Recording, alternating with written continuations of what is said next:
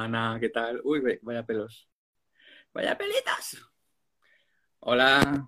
Hello, hello, hello. hello, hola Marina. ¿Qué tal? ¿Qué tal? Placer, Muy bien. pues mira, teníamos muchísimas ganas de, hacer este, de hacer este directo contigo, Marina. Sí, sí, sí, sí, sí, que lo estoy yo. Sí, y ahora esperamos a ver, que veo que está entrando ahora la gente, está, vamos, yo a todos, a todos mis amigos que, que bueno, que de copy, eh, les he dicho que vamos, que, que vinieran porque que se venga, va a merecer claro. mucho la pena, claro que sí, va a merecer muchísimo la pena este, este directo.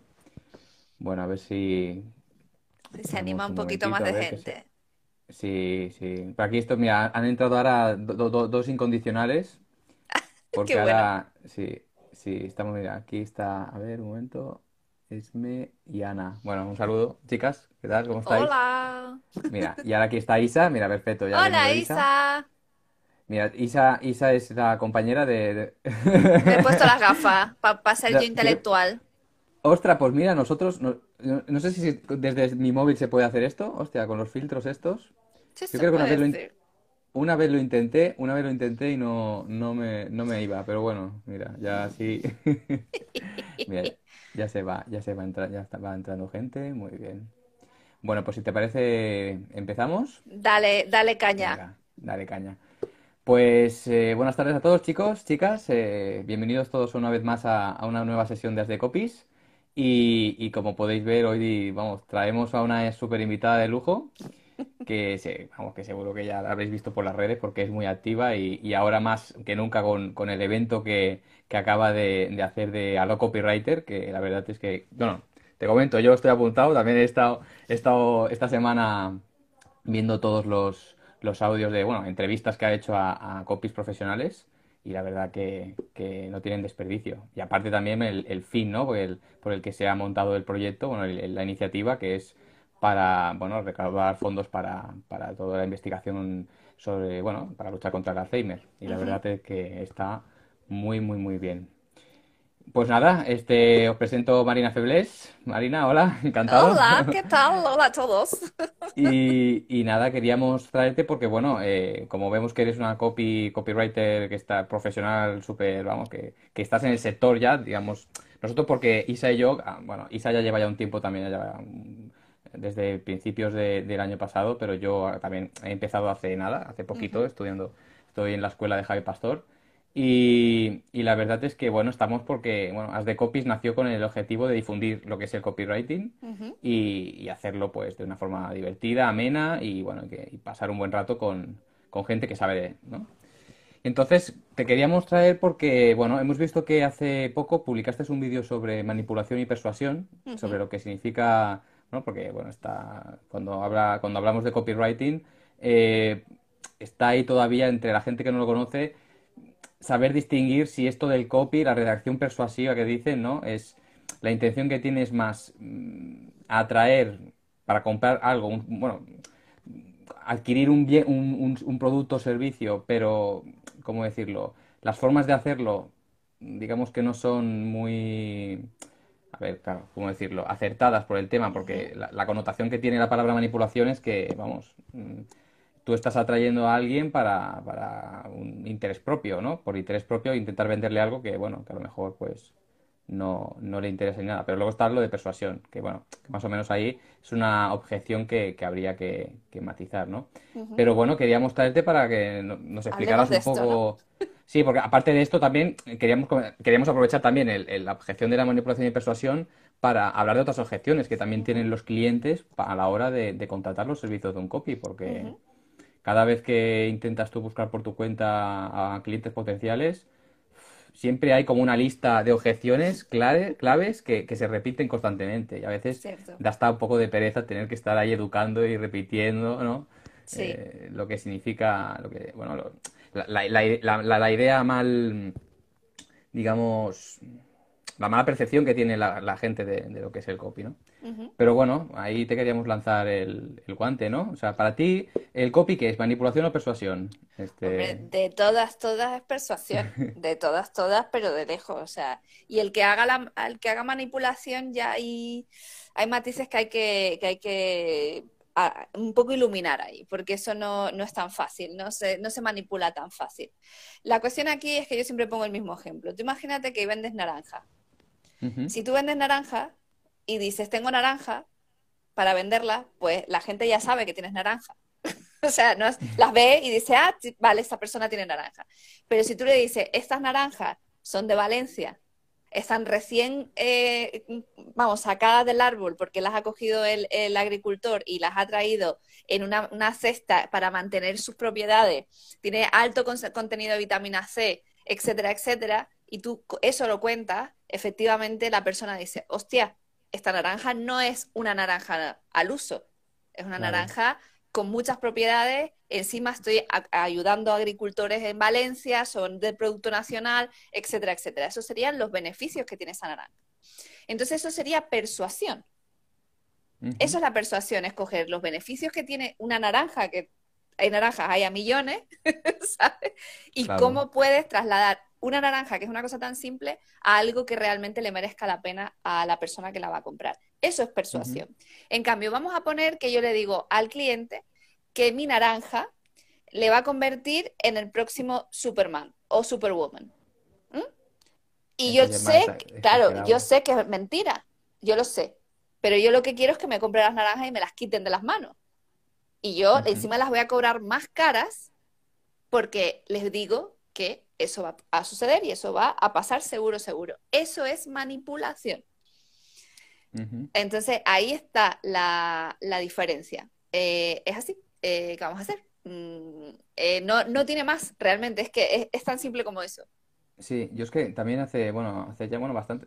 Uno de los primeros posts que publiqué cuando, cuando inicié el, bueno, cuando creé la cuenta de Instagram, una de las preguntas que, que, me solía, bueno, que solía ver en ese momento fue ese, ¿no? El de manipulación y persuasión. y, y, yo me pregunto, claro, porque aparte de que se le asocia al copy, puede haber gente que se lo asocie con la manipulación, esto va un poco más allá porque creen que el tema del copy también se relaciona con la, o sea, la venta, se o sea, el, propio hecho de la venta ya es algo, con, con, ya tiene connotación negativa, de decir, ya la venta se ve como algo de manipulación, es decir, cuando tú ya quieres vender algo, ya se, ya se ve con esa, o sea, sobre todo aquí en España, que, muchas veces no nos... Me hace muchas veces la frase esa que dicen, a nosotros nos gusta mucho comprar, pero no nos gusta que nos vendan. Eso que, dices tú, vamos, eh, me hace Pero es así, y es así en cualquier lugar del mundo, ojo, ¿eh? Que no es algo a nadie que le gusta que le, que le, vendan, a nadie. Porque a lo mejor, a lo mejor en Estados Unidos, porque el tema, también el tema de esto se podría hablar desde muchos, de muchas perspectivas, ¿no?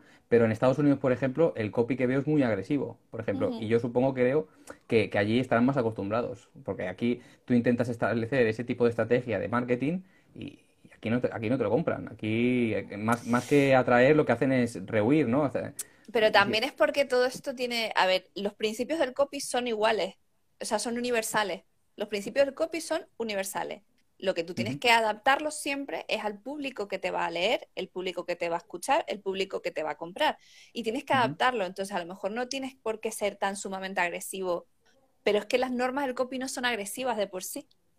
Sino es que es la gente la que entiende que su público va a reaccionar mejor a un copy agresivo por ejemplo, en Estados Unidos. Nosotros no estamos tan eh, en, esa, en esa línea de, entender ese copy, por lo cual nosotros tenemos que hacer una venta mucho más eh, basada en la emoción, basada en las historias. Eh, sabemos también que somos más baguetes para, para leer.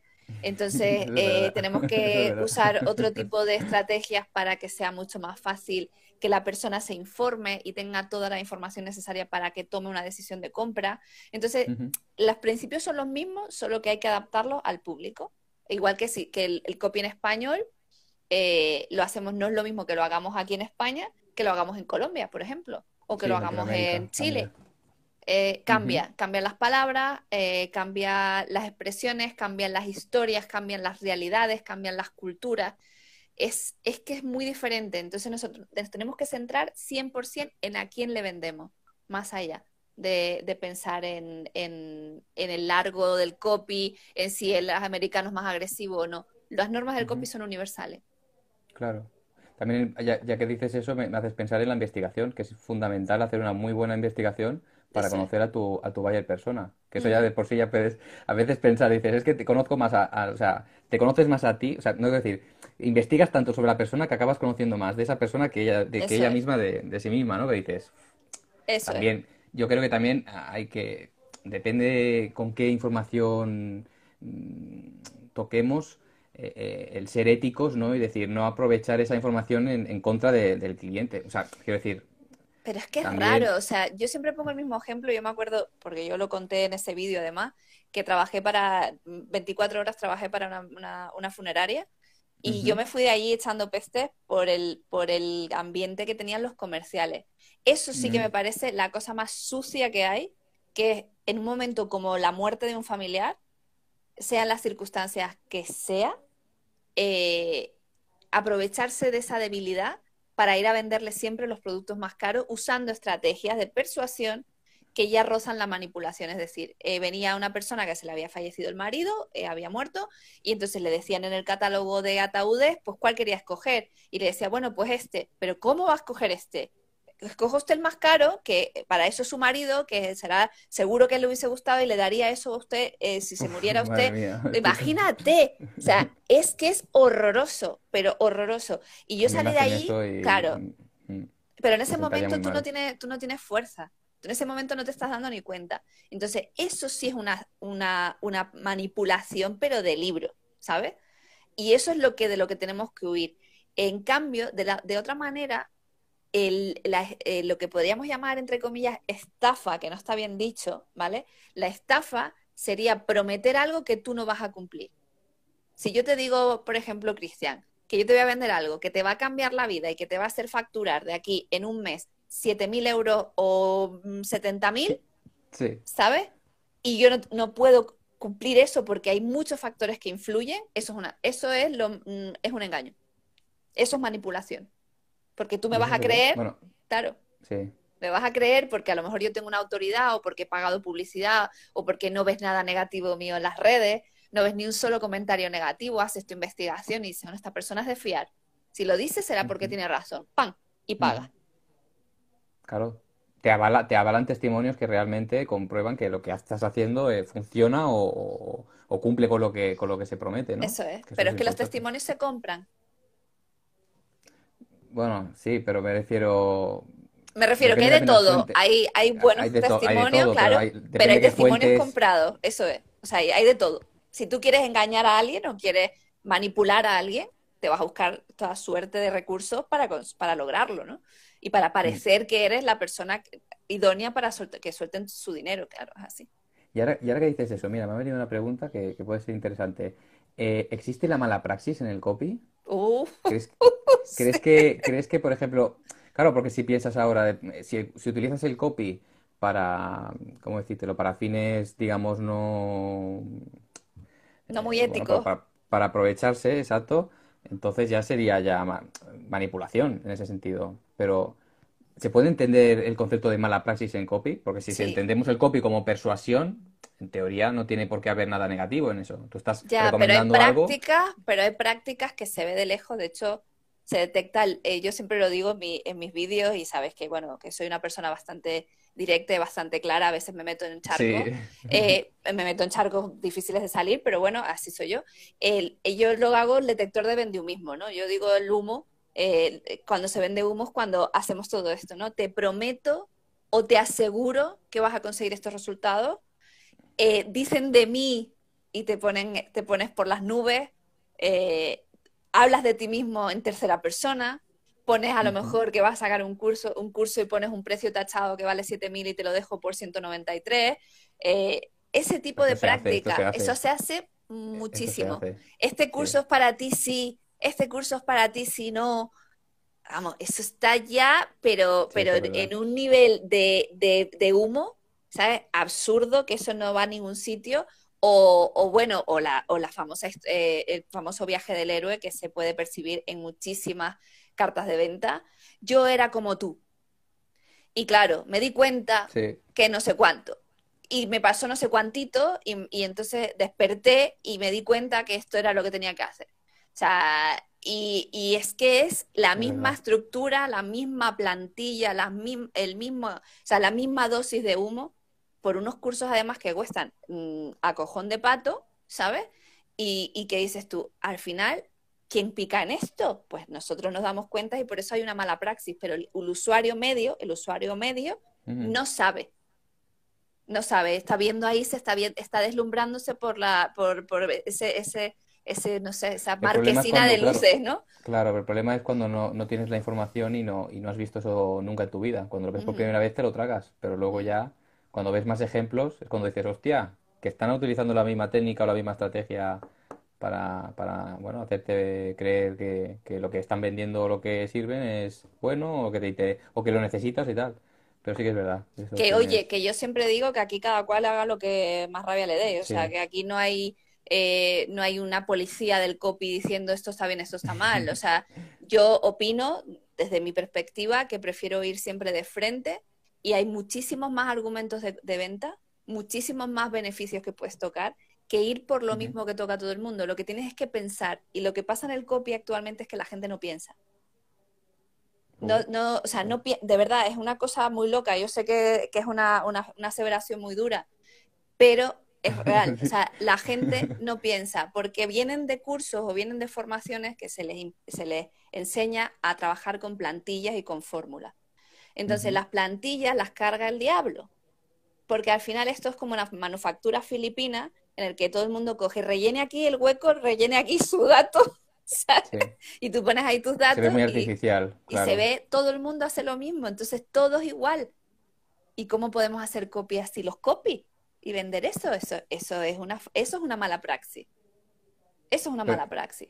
Pero en ese, en ese sentido, entonces, eh, valoras entonces que haya una creatividad. O sea, es decir, primero investigar mucho al cliente y luego ya enfocar cómo, cómo vender, digamos, lo que tú le vas a ofrecer, o sea, el copy, en este sentido, para, a ver cómo, a ver cómo decirlo. Es personalizado, eh, tú no puedes usar una plantilla. Es customizado, o sea, cada cliente y cada público de, de tu cliente necesita unos mensajes diferentes, necesita un punto más allá que a lo mejor el mensaje que le llega a su cliente objetivo no es el de una plantilla, no es el de la fórmula PAS ni de la fórmula IDA, que son fórmulas para tú perder el miedo a la página en blanco. Pero eh, sí es cierto que, solo para eso aplica para las fórmulas, pero las plantillas es que al final todo el mundo hace lo mismo. Tú imagínate qué complicaciones yo hago mi estudio, ¿no? Mi investigación de, copy. Digo, venga, voy a hacer el público objetivo, la competencia, la voz de marca, el tacatá, todo, tengo todo, ¿no? Y digo, venga, pues ya está, me voy a poner aquí con mi plantilla y a rellenar huecos. ¿Y eso cuál es, cuál es, de qué te ha servido toda esa, esa investigación si no la aplicas? Mm. ¿Sabes? Si no sabes modificar la plantilla, esa famosa plantilla, para indicárselo al cliente, para decir, es que te van a comprar con este mensaje ¿Cómo puedes testear si tienes la misma plantilla que haces? Cambias un título. ¿Sabes? Es que es, un poco, es peculiar. O sea, yo entiendo que no todo el mundo lo puede hacer. E-, sí, pero ¿no crees, por ejemplo, este, Marina, que para una persona, por ejemplo, que empieza, las fórmulas no le pueden ayudar a, organizar bien la Eso sí es lo que te digo. Para los que empiezan, la fórmula sí, la plantilla no. Es que son cosas distintas. La fórmula mm. es una fórmula para tú entender la, estructura del mensaje y qué es lo que la psicología y el neuromarketing te dicen que va a ser más receptivo para un cliente. Pero es solo un apoyo, tú no puedes eh, eh, basar todo tu copy en, espérate, voy a, primer, a primero poner la A de AIDA, la A de atención, venga, vamos a ver la atención. ¿Cómo? Y claro, ahí llegas y dices tú, ¿y qué es la atención? ¿Qué es un titular? ¿Es un subtítulo? ¿Qué es una explicación? ¿Cómo lo hace? Pero la plantilla es una plantilla que ya hizo alguien que dice, aquí va el título, que tiene que ser eh, beneficio más no sé qué, más no sé cuánta y no sé cuántitos más. Vale, eso. Luego el subtítulo tiene que llevar eh, gratis con no sé cuánto más no sé qué. O sea, eso es lo que no puede ser. Porque yo no sé si sois mucha, mucha gente del copy, o sea, son profesionales, son conscientes de que viene, la que se viene es muy gorda, porque viene la inteligencia artificial, que ya hoy estuve de hecho en un directo con el GTP3, que, nos va a, que a mucha gente la va a borrar del mapa, ¿sabes? Porque mm. esa, esa tecnología hace plantillas. O sea, si tú escribes con plantillas, tú fuera, ya no tienes futuro como copy, porque viene la inteligencia artificial y tú ya no tienes futuro. porque no piensa. No conocía, o sea que es como, ah, es inteligencia, es como un programa, el GTP3 este que dices. Es, es una, inteligencia, ¿eh? una, una inteligencia artificial que lo que hace es escribir como una persona. Artículos, eh, emails, eh, páginas de venta, hace todo, todo, todo. O sea, entonces, claro. Y, lo hace, y supongo que la eficacia que tendrá esa, ese programa está en ello, está en ello, pero yo ya he visto los textos escritos por la máquina y ojo cuidado, ¿eh? Ojo cuidado. Hostia, pues esto habrá que apuntarlo, ¿eh? Digo, yo ahora a toda la gente que nos está viendo, ¿eh? que apunten GTP3 porque, hostia, no, sí, sí, sí. Escuché algo, pero el nombre del programa no, me sonaba. Nada, es el nombre que tiene la inteligencia artificial. Luego hay marcas ya que han desarrollado software para, eh, para que tú, por ejemplo, digas, quiero una página de ventas, ¿no? Tú pones, quiero una página de ventas. Entonces tú le dices cuál es el producto, una pequeña descripción, eh, a, qué precio y demás, le das una serie de datos y él lo monta. Y las sensaciones que dice aquí Isa, que está preguntando, eh, las sensaciones eh, no son malas, ¿eh? es que parece una persona. Que parece que, te están, que, es una persona la que está detrás del texto. Sí, sí, sí, sí, Y las emociones. Es, de verdad, Isa fliparía con el, resultado. De hecho, yo sigo a un copy australiano que aprecio mucho y de hecho también hizo un vídeo con un programa en inglés y era increíble, o sea, increíble la, o sea, los juegos con los titulares, te da varias opciones de titulares, e, es, muy serio, es muy serio, es como muy serio. Como a la carta, ¿no? Tú le dices lo que quieres y, el, y la máquina te lo hace. Un anuncio para redes, por ejemplo, para un Facebook Ads, te lo hace. Le metes para hacer un post en redes sociales, le dices, mira, esto va a salir en LinkedIn, por ejemplo, y te hace un post para LinkedIn. Es muy serio, ¿vale? Entonces yo solo esto digo... Cuando dices, ¿Esto cuando dices que va a salir esto? No, no, esto ya está funcionando. Ah, y ya, Hay, ya hay empresas que lo están vendiendo. ¿Qué pasa? Que todavía no es perfecto es una beta, ¿no? está, está ahí, están, y ahí eso depende de la, o sea, lo que pasa con la inteligencia artificial es que se alimenta del uso. O sea, cuanto más clientes tienes con tu inteligencia, va aprendiendo, por lo cual cada vez más se irá ajustando a la realidad, a lo que habla, al lenguaje humano. Entonces, hay gente trabajando para, claro, pues es real, es la realidad. Entonces, tú eres un copy que trabajas con plantillas y con fórmulas, que sepas que vienen a por ti, amigo. ya te lo digo. Sí, y entonces, entonces lo contrario a utilizar fórmulas, entonces a mm, plantillas, como ya que estamos, ya te pregunto, ¿cómo, cómo lo harías tú? O sea, ¿qué harías? Aparte eh, ¿Cómo lo haría? Pensando. Sí, bueno, coño, ya, pero me refiero, me refiero, investigarías el caso del cliente que tengas y a partir de ahí, pues... Y empezar a usar cosas que una máquina nunca podría hacer. O sea, tú tienes, tú vas a conectar en tu cabeza ideas y experiencias ¿sabes? Mm, y, historias que una máquina nunca va a poder contar. Las historias no las puede contar una máquina, puede aprender a hacerlo, puede aprender. Un storytelling, eh, una máquina de estas te podría hacer un storytelling y evocar las emociones. Podría, podría, podría si se la ha enseñado bien. Todavía no estamos en ese punto, ¿vale? Y tardaremos bastante en llegar, a lo mejor a lo mejor en menos de 10 años podemos llegar a ver eso. Pero, pero por lo que está ahora, ya, ya te advierto que lo que está lo que está ya llegando, o sea, lo que ya tenemos aquí, supone un antes y un después para, nuestro negocio y para el mundo del redactor de contenido, para el mundo del social media, para el SEO inclusive, ¿sabes? Entonces eh, estamos viendo una, ¿eh? claro, estamos viendo una, revolución bastante seria. Hay que mm. estar, hay que estar ahí, hay que también hay, hay muchas, o sea, se abren muchas puertas también para los copies en, en, esta, en, esta, en este universo distópico. Se abren muchas puertas, lo que pasa es que hay que verlo venir y hay que saber pivotar a tiempo. Entonces hay que estar informadito.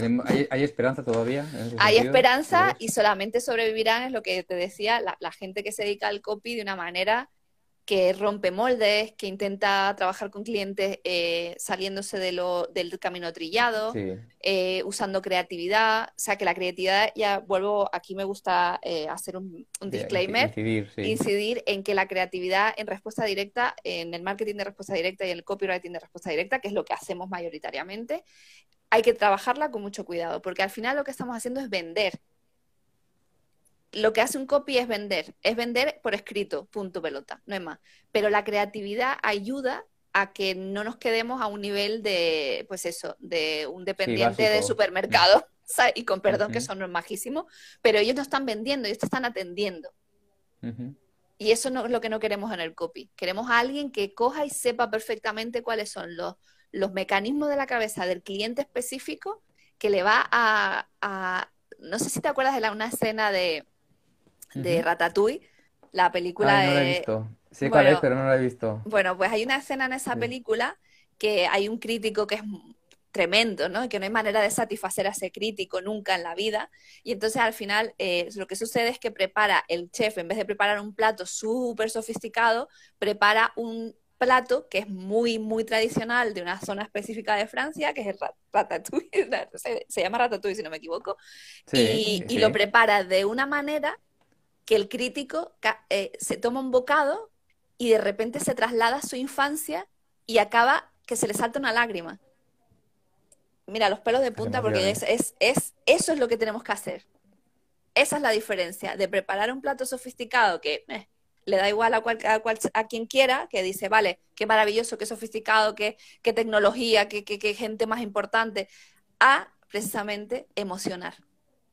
Emocionar, tocar la, la, la, fibra. Aquí tenemos, aquí dice Mark. Sí, estaba, mirando, estaba mirando las preguntas y las, los comentarios y dice, y Wright Mark dice, cuando se sofistique la inteligencia artificial, primero veremos hasta dónde llega en inglés. Dice, en habla hispana tenemos margen para estar expectantes y vigilar cómo evoluciona. Correcto, Mark, correcto, correcto.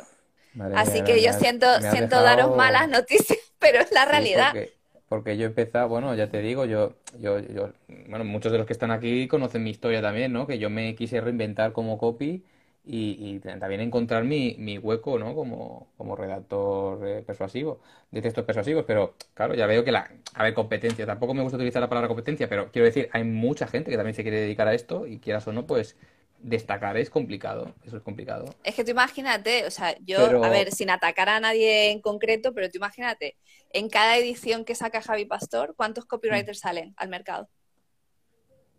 Bueno, de los que entran, pues supongo que el 10% o 15%. Pero vamos a pensar que cada edición saque 200 copywriters al mercado. Está, hay una competencia terrible. Y no estamos hablando, y esto solo hablando de Javi Pastor, pero está Maider por otro lado, está Rosa por otro lado, está Isra por otro Hay mucha gente mm. peleándose en el mercado para formar. Entonces estamos formando a mucha gente y esta información, que es la clave del tema, de lo que va a venir, no se está aplicando ni se está enseñando. Entonces lo que nos estamos encontrando es un panorama de clones que todo el mundo hace lo mismo. Lo mismo. De hecho, yo he llegado al punto de sofisticación de, entrar a cualquier web, de cualquier copy y ya saber de qué escuela viene. O sea, yo ya sé quién, sin, sin ver el sobre mí, ni saber de dónde viene, yo ya sé de qué escuela viene. Porque es tan específico cómo les enseña que, ya se ve que son, son clones. Entonces, es un poco, me da un poco de pena, la verdad porque, porque es, es que ¿dónde quedas tú? O sea, ¿dónde está Cristian? ¿O dónde está Isa? ¿Dónde... Eso es lo que, lo que, lo que acabo pensando. Que cada uno tiene que encontrar, tiene que encontrar, bueno, encontrar su esencia y transmitir, porque claro, como tú no hay nadie, como yo no va a haber nadie. Como Isa no va a haber nadie. Claro, como tú ves el mundo, como tú, la experiencia que tú tienes, lo que tú has vivido, lo que tú has viajado, lo que has aprendido, las hostias que te has dado, todo eso, eso es lo que te hace un copy diferente a, mí o al, otro de más allá. Claro, y hay que pensar, y esa es la clave, es lo que está diciendo Rocío. Eh, mm. Hay que pensar. Y se enseña a pensar, sí. Sí, dice, dice Bego, dice, ¿dónde estudiaste tú por, curiosidad? Por curiosidad, sí, Bego. Bego está aquí. Hay, personas, bueno, tenemos comentarios de gente, ¿no? Que, que está preguntando bueno, yo también te lanzo también la pregunta. ¿Tus inicios cómo, cómo fueron? ¿Cómo, empezaste? La, la, cuestión aquí es que yo soy totalmente autodidacta. Autodidacta. Yo no, no, vengo de una formación en publicidad, no soy periodista, pero llevo 17 años trabajando en marketing. Entonces, claro, he trabajado en muchísimos sectores diferentes. He trabajado en el sector de la moda, he trabajado en, en, en agencias de publicidad y al final eso o sea, he vendido, he, estado, he sido vendedora, he sido comercial en sitios eh, y me he dado muchas hostias. He trabajado en muchísimos sitios diferentes y eso, trabajar en marketing para diferentes sectores, estar de cara al público también trabajando con el público en diferentes sectores, lo que te da es un bagaje que a la hora de ponerlo en palabras es mil veces más fácil que a cualquier persona que no ha pasado esa experiencia. Que no ha pasado por la práctica. Mm. Claro, entonces, eso que me hace a mí saber de públicos objetivos, saber cómo la gente piensa eh, trabajé en una agencia de publicidad y estaba eh, todo el día rodeada haciendo spots, eh, viendo gente cómo trabajaba, los ejecutivos de cuenta. Yo era asistente de producción, estaban todos los fregados metida. Entonces, desde muy joven, yo empecé con, en la agencia empecé con 19 años, me parece. en la primera, en la, en la primera, sí, en la primera agencia que trabajé fue, fue con 19 años. Y, y, eso quieras que no, pues fíjate, desde los 19 metida en el fregado, eh, con todos los tumbos que da la vida, mm. con todos los tumbos que da la vida, y ya, tengo mis años también, o sea que... No, pero que refiero que, bueno, sí, sí puede, podemos imaginarnos, ¿no? Que ya llevas ya bastante tiempo, claro. Claro, al final es, eh, yo veo muchos copies, sobre todo, por ejemplo, Isra, Inés, eh, Pedro, por ejemplo, o sea, gente que, con los que trabajo y con los que tengo el gusto de compartir profesión, que ninguno venimos de, de, una carrera de publicidad. Irra, Irra, Irra hace gala de que viene de, de, de la, venta pura y de la construcción y de la venta pura además. Sí, sí, que... Y, cada, cada día tengo yo emails de, Irra en el correo y brutal, o sea, muy bueno. Es lo que te digo, al final es saber trasladar en palabras una experiencia de vida. Y al final él vende a un público muy específico que es receptivo a ese mensaje. Además, que él es como la tortura china, esa de la gota, la tortura esa de la gota. Todos los días el mail, al final todo el mundo compra. ¿Eh? Es así. Es constancia. Es constancia. Mira, aquí hay un montón de gente diciendo, yo soy sí, manager, hice periodismo y guion de cine. Muy bien, copy mail. Sí. Muy bien. Pues eso te da... compañeros aquí de, del curso. Claro, pues ahí pues CopyMail tiene eh, una base de escritura. Tú sabes escribir muy bien, sabes trasladar una historia, sabes eh, pues crear una imagen mental probablemente te sea mucho más fácil a ti que tienes esa, ese bagaje detrás. Ahora, vender, ¿qué tal se te da CopyMail? ¿Cómo nos da, se nos da vender? Eso, no. Mira, por ejemplo, lo que decía yo CopyMail, porque también es, compañera de, formación, eh, yo vengo del mundo de las letras también, o sea, y queramos o no, eh, sí que tenemos un estilo de escribir determinado, pero claro, cuando te pones a la, hora de la verdad, cuando dices, véndeme esto, escríbeme algo para vender esto, eh, ya es diferente. El formato, el tono que tienes que coger ya es muy diferente. Pero... Y aquí dice, dice Mónica Lemo, dice, que no está mal. Formación, sí, pero no veo la formación como algo malo. Dicen, ni todos tienen que formarse, ni todos tienen que ser autodidactas. claro. Estoy de acuerdo. Claro, es que tienes toda la razón. Eh, la cuestión es elegir bien eh, dónde metes tu dinero y dónde te formas. ¿Vale? O sea, yo solo, solo, de hecho, de hecho, perdón, a ver que voy a mirar el nombre otra vez porque se me escapa, a ver si lo puedo ver. Eh, que es a Mónica, a Mónica.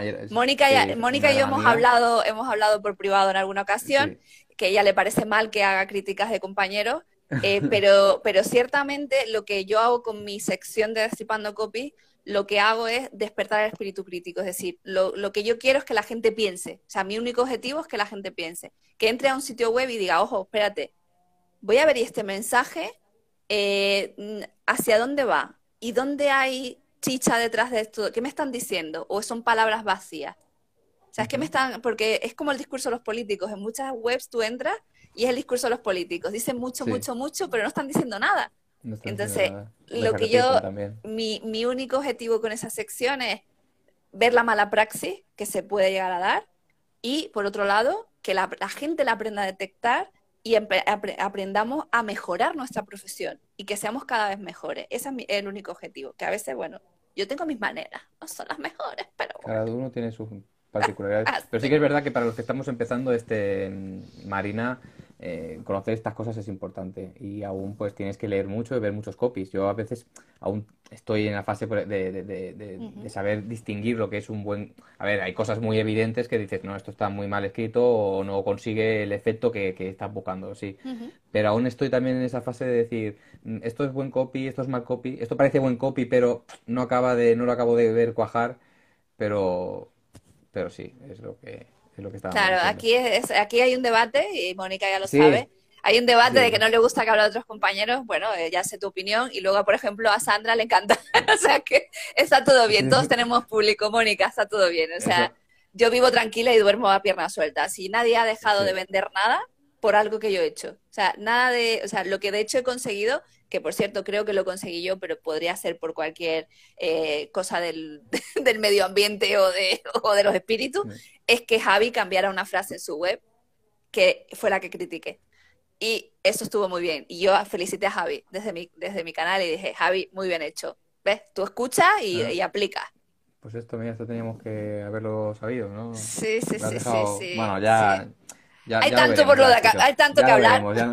sí, exacto. Bueno, que te iba a comentar, Marina, que nos hemos desviado un poquito del tema. Sí, cuéntame, sí, tú, tú ahí me reí, Quiero decirte que también en el directo, si nos podemos desplayar en un tema relacionado con el tema de las objeciones, quiero decirte. Dale, tú pregúntame lo que, quieras y ahí nos Pero que digo, ya que estamos estamos hablando contigo, digo, también nos interesa saber más cosas pues de, tu historia también, que no está de más saber, ¿no? Claro. Bueno, no, volviendo a lo del tema de las objeciones, eh, bueno, ya creo que nos ha quedado claro que, que, el copy, la intención que tiene es persuadir, quiero decir, atraer a un público para eh, buenamente, nosotros con buena intención, ofrecerle algo que le puede ayudar. Eh, esto está claro. Pero luego también quería comentarte eh, otro tipo de objeciones que también veo mucho entre, entre los clientes, ¿no?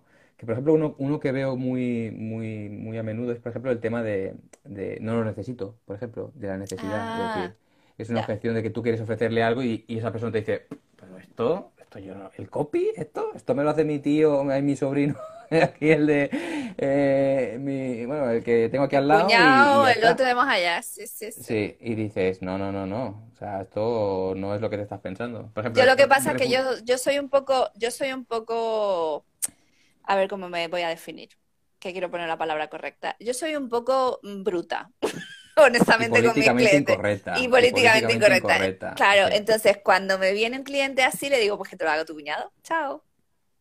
Así, ya está claro. Es que no, es que ese cliente no es para mí. O sea, yo no trabajo con clientes así. Y esa es una filosofía que entiendo que el que empieza no lo puede hacer porque quiere trabajar, ¿vale? Pero lo ideal sería trabajar con personas que valoren tu trabajo y que no empiecen con esa, con esa filosofía, porque ya sabes lo que te va a pasar durante todo el proceso de trabajo con ellos. Vas a estar todo el rato rompiendo esa objeción todo el rato. ¿Ves? Es que yo sabía que no tenía que contratarte. ¿Ves? Es que no sé cuánto. Ya estamos con problemas y tal. Y esto no me gusta. Y esto no sé cuánto. Claro, claro. Entonces, ¿qué pasa? Que yo ya, ya, ya tú cuando vas avanzando y te vas encontrando con ese tipo de cosas, ya sabes lo que no quieres. Y ese es el aprendizaje que todo el mundo tiene que pasar. Pero ¿qué pasa? Que yo lo enfrento pues de esa, de esa filosofía y es como que te lo haga tu cuñado, amigui. Yo no voy a perder tiempo contigo, tengo muchas cosas que hacer. Claro. No, eso es también un planteamiento. Eso, eso, eso, lo ves más cuando ya has rodado, porque muchas veces yo creo que lo que, lo que somos, empezamos novatos, tragamos muchas cosas que no, que no tendrían que Pero es que eso, eso debería Pero eso debería enseñarse. Yo a mis alumnos de mi mentoría les enseño perfectamente lo que no tienen que hacer y lo que tienen que hacer. O sea, no en plan lo que tienen como obligación, pero como una buena práctica de que van a conseguir mejores clientes si hacen ciertas, eh, utilizan ciertas estrategias para llegar a ciertos clientes que son los que a ellos les interesa trabajar para. No que venga gente eh, en plan de, bueno, es que me han dicho que tengo que tratar un copy. O sea, me han dicho que tengo que contratar un copy. Como, y que también te han dicho que tienes que ir al gimnasio, también tienes que ir a, comprar, a, comprarte, no, sé. Nada, claro. claro, pero hasta que tú no te crees y no sabes lo que te va a ayudar a esa persona, no vas a valorar su trabajo nunca, nunca, nunca. Entonces yo con esa, esas personas no trabajo directamente. Igual pasaría con el tema del dinero, cuando te dicen es que es muy caro o que no valoran... Claro, pues es lo mismo. Cuando, hay dinero de por medio y ellos consideran que, que, pues que no merece la pena gastarse ese dinero en, dices, en escribir algo que podía... Claro, todo va relacionado. A mí había una frase que me, que me decía, el, hostia, Daniel, que seguramente, creo que está por aquí entre nosotros, Daniel Disfrutante, que decía, dice, quien piensa en la pela, quien ve la pela se queda en la pela. Quiero decir que dices, es que tienes toda la razón. O sea, Total. En ese sentido, chao pescado, adiós. Es una creencia de dinero, es decir, si no lo estás viendo como una inversión y lo estás viendo como un gasto, eso está en tu cabeza, yo eso no te lo puedo quitar. O sea, si tú vienes a mí y me dices, uy, es que es mucho dinero porque tú estás viendo el gasto, no la inversión. Tú no estás viendo lo que... O sea, y ese es el error que cometen muchos copies.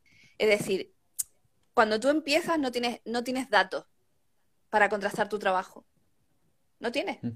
Entonces, cuando ya vas cogiendo experiencia, tienes datos que, que corroboren tu trabajo. Entonces, tú lo que le tienes que decir a tu cliente es, yo te puedo hacer facturar el triple a lo mejor de lo que me estás pagando. ¿Sabes? no, no, sin meternos en follones, porque cuidado con eso, porque ahí nos estaríamos metiendo a manipular en cierta manera, no a persuadir. Tenemos que tener muy claro nuestras métricas, tenemos que tener muy claro nuestro, nuestra conversión, tenemos que tener muy claro lo que hacemos y saber que eso funciona. Y si no funciona, no podemos venderlo ni podemos decir que cobramos 3.000 euros por página de venta sin tener esos datos que corroboren que nuestro trabajo lo podemos cobrar a 3.000 euros página de venta, ¿sabes? Entonces es muy importante ver la conversión, ver los datos, eh, cuánta gente, por ejemplo, se registra en una landing de registro, cuánta gente compra en una, página de venta, cuánta gente abre tus, los emails, eh, qué tasa de clic tienes tus emails, de esos clics se puede medir quién compra, pues todo eso. Entonces, claro, si tú le dices eso a tu cliente, el cliente dice, ojo, cuidado, ¿eh? que a lo mejor es que esto es una inversión y no, y no un gasto. Y una pregunta, Marina, ¿alguna vez te ha fallado alguna estrategia en el sentido Hombre, claro. que vayas tú confiada, pero en el sentido que tú vayas confiada y decís, ya con este cliente estoy convencida de que le puedo triplicar o duplicar el, la conversión, o sea, las, las ganancias? Y, y, después haces, aplicas la estrategia y no sale como te esperabas. Hombre, eso pasa todo el rato. Eso pasa todo el rato. Pero claro, lo que tenemos también que tener claro. el cliente? Ah, amigo, porque claro, el tema está aquí, la clave está en esto. Ah. aquí la clave está en que si tú ves, si tú eres, tú solo haces el copy, ¿vale? Tú coges y dices, yo solo te voy a escribir, me vas a contar todo, yo hago la investigación y te voy a hacer un cacho de página de ventas que se va a cagar la perra. Perfecto. Y vas a vender el triple y el cuádruple, ¿vale? Pero si resulta que el producto es una mierda y que la oferta es un, una mierda un palo. ya tienes que verlo. Y la publicidad que llega es el, tráfico no es cualificado. ¿Eh? y si la gente que viene resulta que es que le, lo segmentaron mal. Y si resulta que luego el copy es de puta madre, pero la gente dice es que no, esto no me resuena a mí porque no sé por qué estoy aquí. Porque pensé que era otra cosa. Claro, pero eso, eso después tienes que demostrarlo, que es por eso, y no porque tu copia haya fallado, quiero decir. Claro, pero es que ahí está la parte en la que los clientes no colaboran. Y esto lo digo con, todo el, peso de la experiencia. Los clientes no colaboran con las métricas. Los clientes no miden. Tú, por ejemplo, le, le haces una web a alguien, tú dices, venga, que quiero cambiar la web, vale. Ya tiene una web previa, te tienen que pasar una analítica detalladísima, con eventos y todo, todo, de lo que está pasando antes de que tú intervengas. Y tres meses después de que tú intervengas y metas los textos, tenemos que ver otras métricas. Y eso es tu dato. Pero ellos no colaboran, mi amigo. Ellos no colaboran. Mm. Ellos no te van a dar, ellos no saben ni siquiera qué es el analytics. No, ya. Entonces lo tienen que, tienen, tienen que instalarlo, tienen que reclamar la propiedad, tienen que ponerlo, y a lo mejor si lo ponen cuando entras tú, ¿qué datos de mierda te van a dar? sí, que lo acaban de poner. ¿Y eso, y eso tú, eso tú lo exiges siempre antes de empezar a trabajar con un cliente? ¿Lo exiges? Sí, sí, sí, sí, sí, sí, pero a no ser que sean proyectos nuevos, si son proyectos nuevos, esta gente está confiando en ti porque te va, les va el estilo, les va la vaina o lo que sea que tú le vendas, perfecto, pero si son proyectos que ya existen, hombre, por supuesto, por supuesto. Y yo lo exijo, ahora tampoco puedo ponerme pesada. No, claro. O sea, yo lo puedo exigir en mis condiciones de contratación, porque yo cierro un contrato y con un o sea, unas condiciones y demás con mis clientes. Y ahí está. Y yo lo exijo durante un tiempo. Luego, si no me lo da, ya es como, pues chico, es tu vaina, yo tengo que entregarte un trabajo, lo que no voy a poder medirlo, o sea, que no vengas luego a tirarme de la oreja porque lo mío no funciona, o a reclamarme el dinero, o qué tal, o qué cual. Claro. Es que esas son técnicas. Esto, esto tela marinera, ¿eh? Estamos, yo la verdad es que estoy aprendiendo muchísimo, ¿eh? Claro, claro. Ahora por el tema también de los, el tema de los presupuestos es una cosa que yo, bueno, yo por ahora aún no, ¿no? Pero que está muy bien saber estos consejos de antemano para que luego no caer en la, en la trampa ni, ni caer. Eso es. Eh, tropezarte y vamos, llevarte un disgusto y pasar un mal rato, que eso no lo queremos nadie. Claro, mira, por ejemplo, eh, dice Isa, cuando me piden un link magnet y no saben ni para qué, solo han visto que lo tienen otros en su web y es bonito.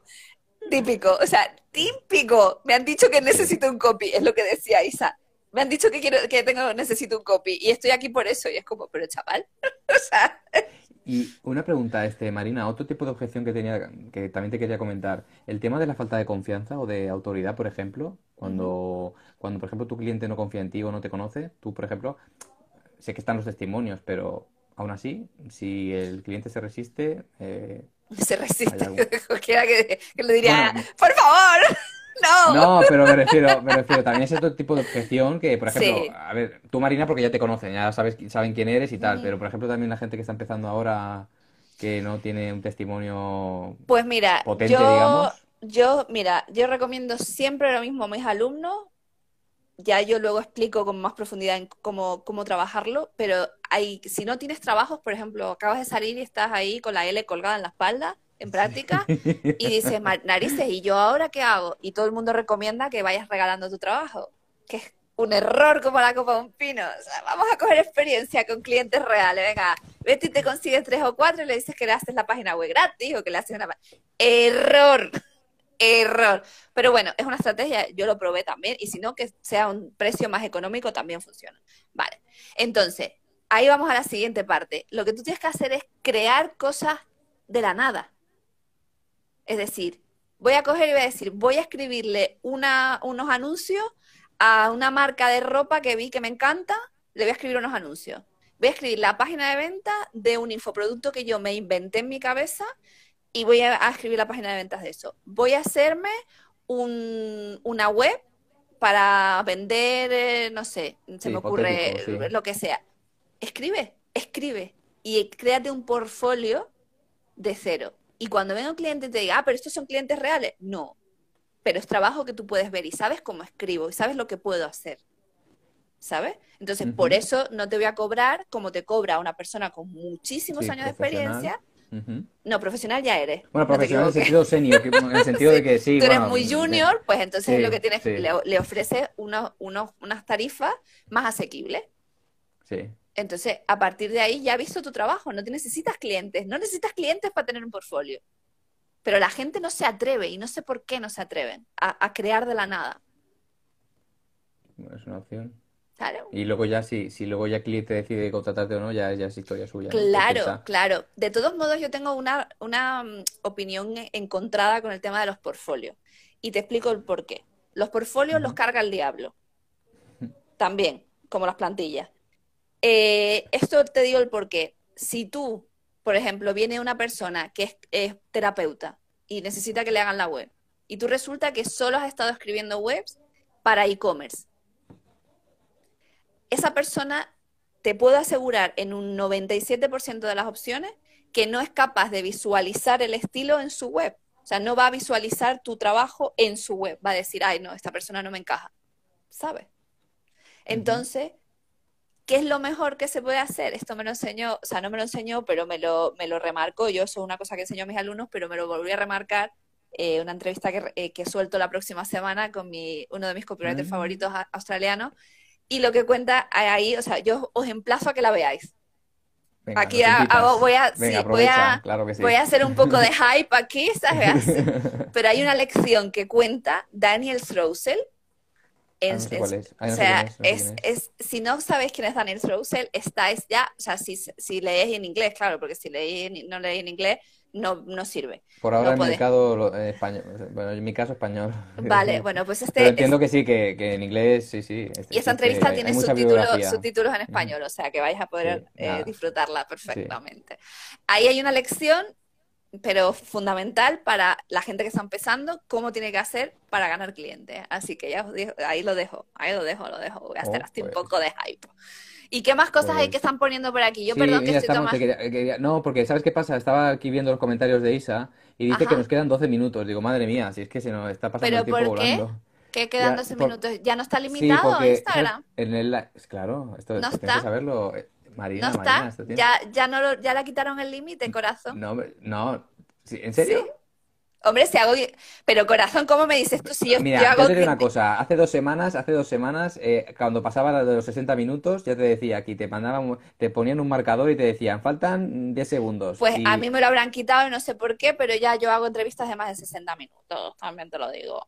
Jolines. O sea que a lo mejor no sé si es por, por algún tipo de, de, de cosa que ellos deciden, pero eh, dice por aquí, pero te voy a decir Bueno. yo, Sandra dice, no podemos educar al cliente, es mejor dejarlos ir si vemos en ese plan. Edúcalos si tienes tiempo y ganas, eh, yo te recomiendo que los eduques como un perro, pero como los perritos, igual, le dice, venga, siéntate, aquí, pipí aquí, pues si tú quieres y tienes ganas, todo tuyo. Yo no Sí. lo hago, ya te lo digo. Sí, bueno, pues este, Marina, pues si te parece bien, mira, eh, no, porque sabes qué pasa, que tampoco, tampoco es plan de alargar mucho, claro, que nosotros, no- yo me- por, por- mí me quedaba, vamos, un montón de rato, pero el problema es que tam- no, eh, la gente tiene que hacer también cosas, tiene que cenar. la gente tiene que vivir y tal. tiene que vivir, no, pero me refiero que tampoco queremos mm, siempre mantenemos el margen de una hora o así más o menos para sí no, sí sí pues tú a ver mm, pregúntame lo que necesites no estos siempre al final de, la sesión lo que hacemos es eh, comentar pues un poquito pues si alguien tiene alguna pregunta que nos mm. quiera lanzar que seguramente ahora están en la ocasión perfecta para hacerlo. Eh, bueno pues si alguien tiene alguna pregunta que hacer bueno pues, pues que tenemos aquí a, a Marina que vamos estaremos los dos encantados de responder alguna pregunta acerca de las objeciones o de cualquier tema que haya salido durante de, que haya salido durante la sesión. Y dice a ver a ver lo necesario, Cristian, están aquí pegados con su copa de vino, dice. claro, están aquí pegados claro, está, están bastante on fire, la gente está bastante, bastante... Mira, pues, pues te digo una cosa, te digo una cosa, hay un, una modalidad de directo que, que es, eh, bueno, que es eso, pues como...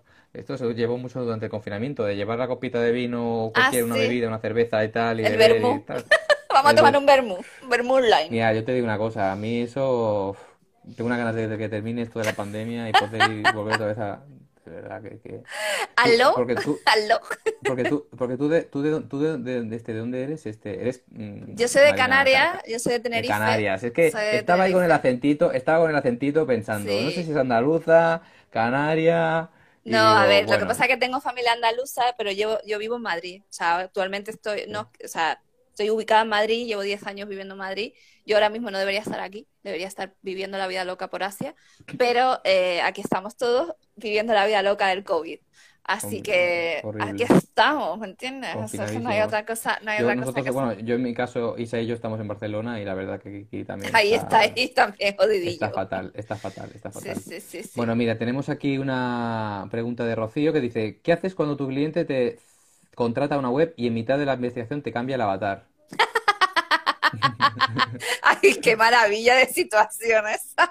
pues tú, le, pues tú le ¿eh? dices, sí, sí, pues tú le dices, perfecto, pues ahora son tres semanas más en lo que investigo de nuevo, corazón. Ale, chao, que te vayas cuidando. Sí. Hombre, pero la verdad, claro, tú porque ya tendrás experiencia, pero una persona que está también empezando, tener que, estos chascos, tener que afrontarlos es duro. O sea, hay gente que le puede costar tener que decir, o, ¿Sabes lo que pasa? que... Esto es lo que hay. O decir no, por ejemplo, o decir, marcar tú los límites también. O sea, no tampoco hacer sucumbir a la tentación de tu cliente porque tengo, bueno, porque Mira, yo tengo una teoría de por medio Estoy por escribir un artículo prontito, prontito, que lo va a, va a, salir en mi blog así como calentito, calentito.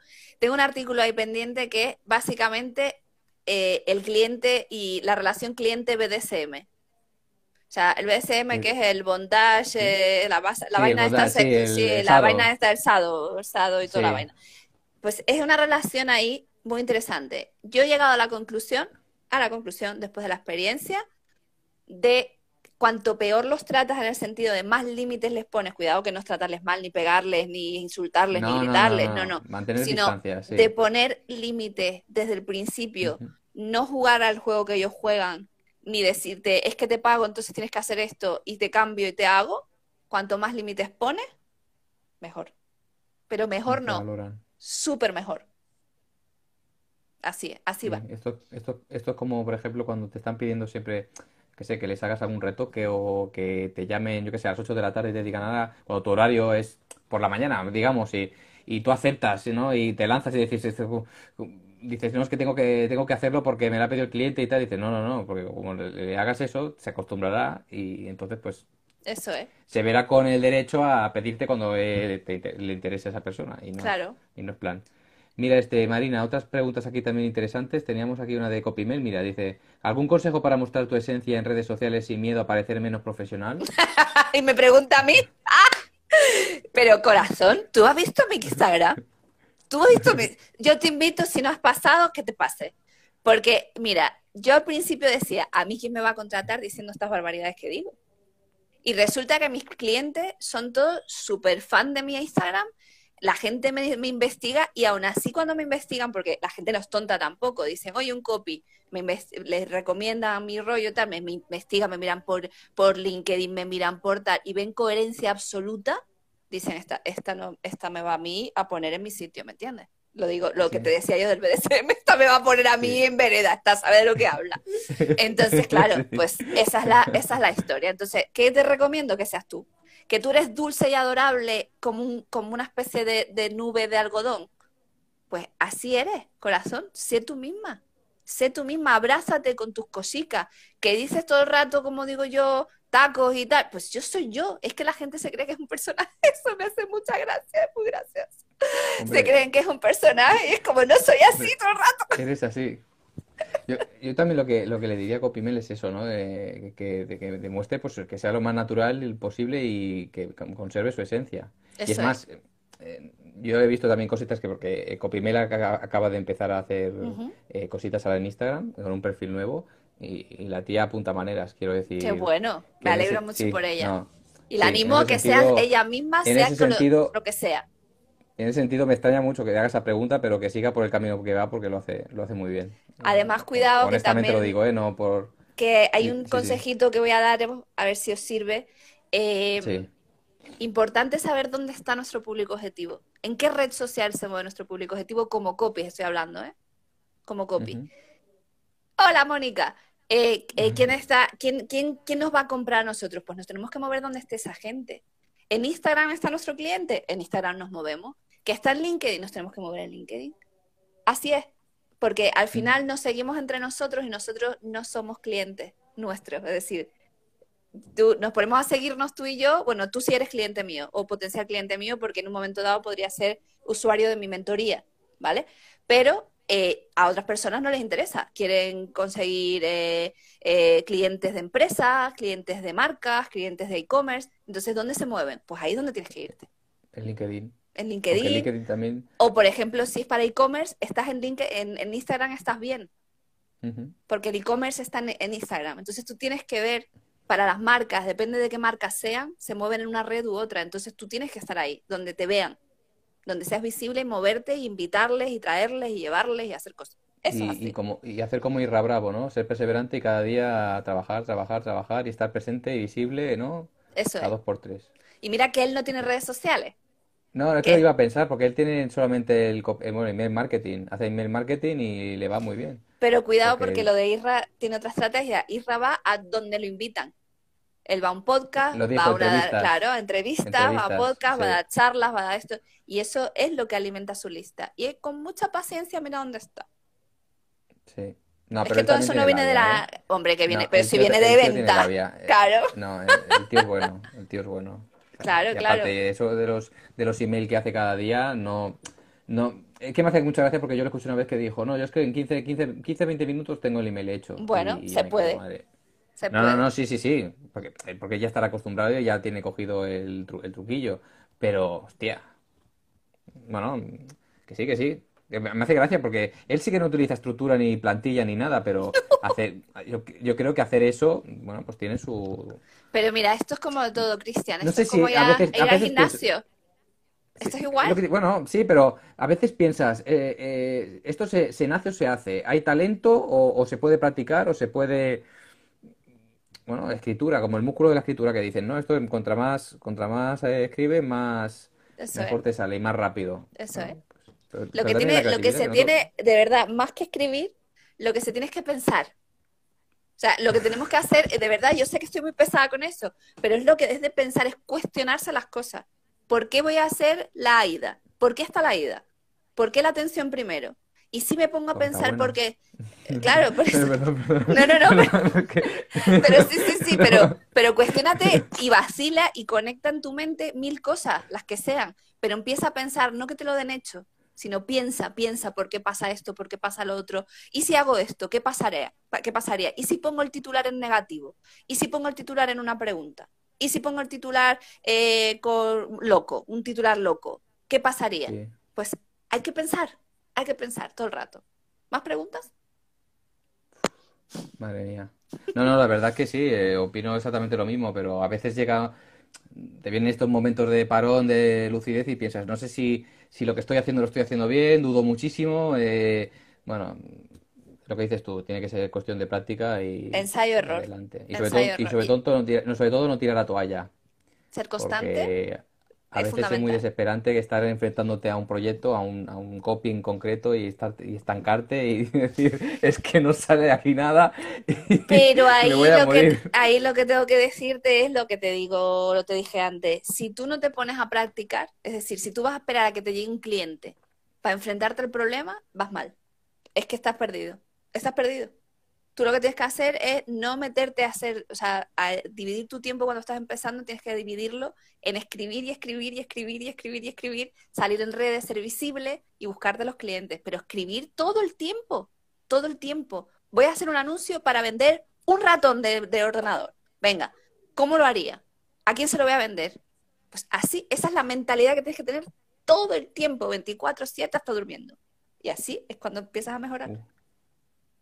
No, sí, la verdad es que... No, no, la teoría me encanta, o sea, quiero decirte, pero ahora La teoría me encanta, pero la práctica... La teoría me encanta, pero luego la práctica, eso, el que... Eh, yo creo que el que marca la diferencia es quien realmente pone acción y, y, y, hace lo que, lo que, se dice, ¿no? Claro. cumple con la teoría, ¿no? Pero si, si, quieres, mira, hacemos unas cuantas últimas, bueno, unas Venga, más preguntas, y si quieres cortamos, cuando tú quieras. Sí. No, es que está muy interesante y la verdad que eh, estamos aprendiendo todos muchísimo. Eh, mira, Copimel dice, mira, vamos a aprovechar otra vez, va. Copimel, te vamos a hacer otra pregunta. Dice, ¿alguna vez tuviste miedo de cerrarte puertas por centrarte solo en un nicho o especialización?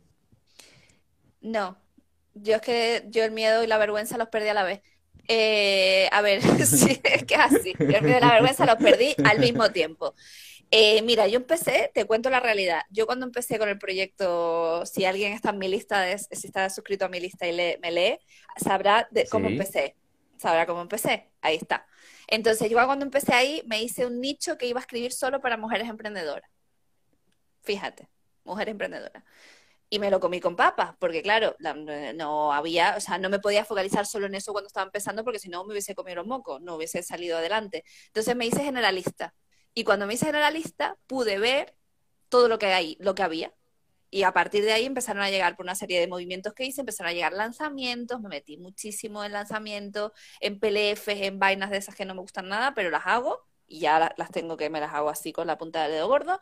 Y que me di cuenta que me encantaba el email marketing. Y entonces dije, se acabó, este es mi nicho.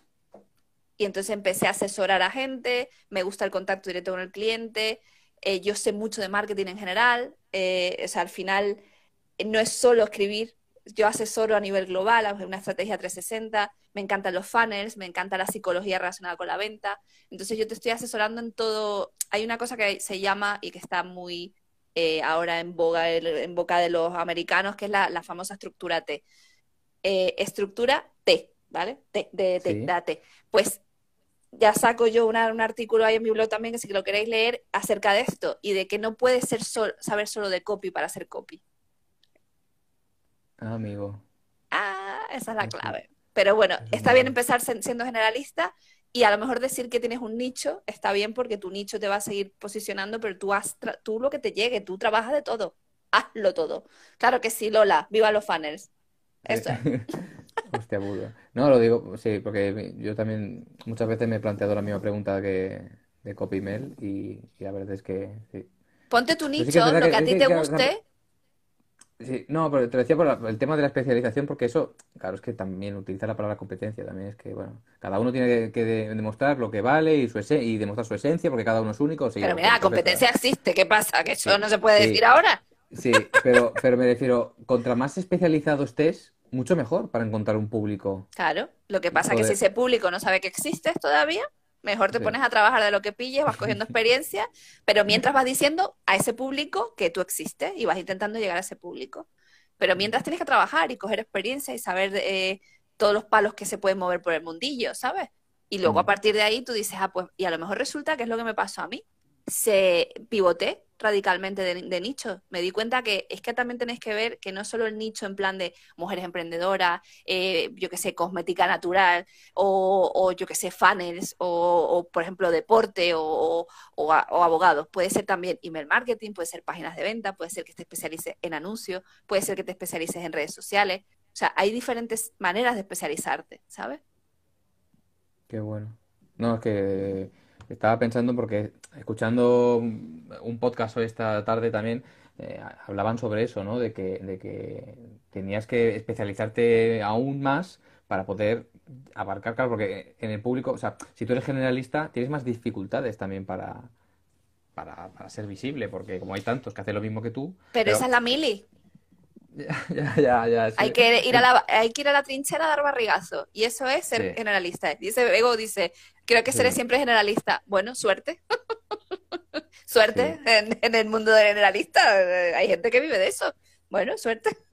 Yo no lo recomiendo, ¿eh? Una vez tienes experiencia, especialízate. Especialízate. Sí, pues eh, recogemos ese consejo, vamos, eh, en oro en paño. Eh, terminamos, si te parece, con una pregunta aquí que tenemos de, de Judith, porque si no se, nos va a alargar esto mucho. dice, ¿qué crees? Dice que puede ayudarnos más a escribir anuncios para tráfico. ¿Qué cree? Pues lo que te dicen todo y siento que no, no, no ser más original en mi respuesta, pero eh, estudiate a quién vas. ¿A quién va, a quién, a quién quiere, quieres que seducir con ese, con ese copy, con quién, con ese anuncio? ¿Cómo puedes captar tráfico? ¿Qué vamos a, a campañas de captación de leads?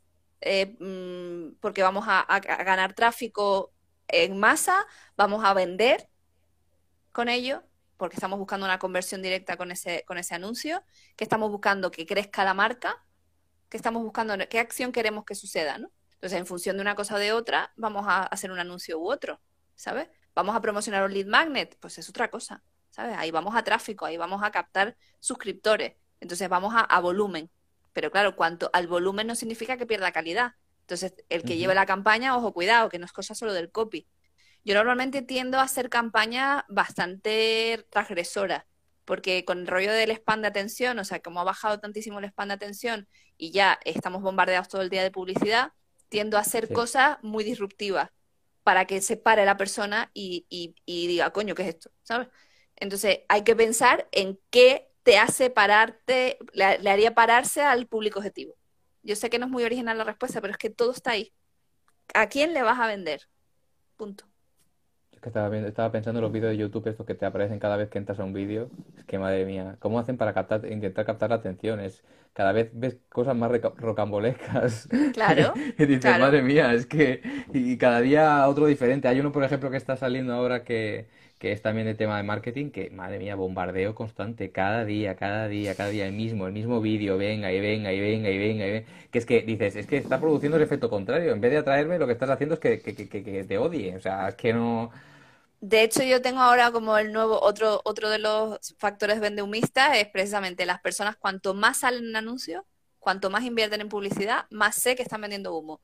Y segundo, cuando usan afiliados, más sé que están vendiendo humo. O sea, son dos técnicas que yo ya sé que están asociadas a un, eh, a un, a un público o a un tipo de marketing que está, está asociado a esas malas prácticas. Personalmente las veo malas prácticas. Luego, si a ellos les funciona, todo bien.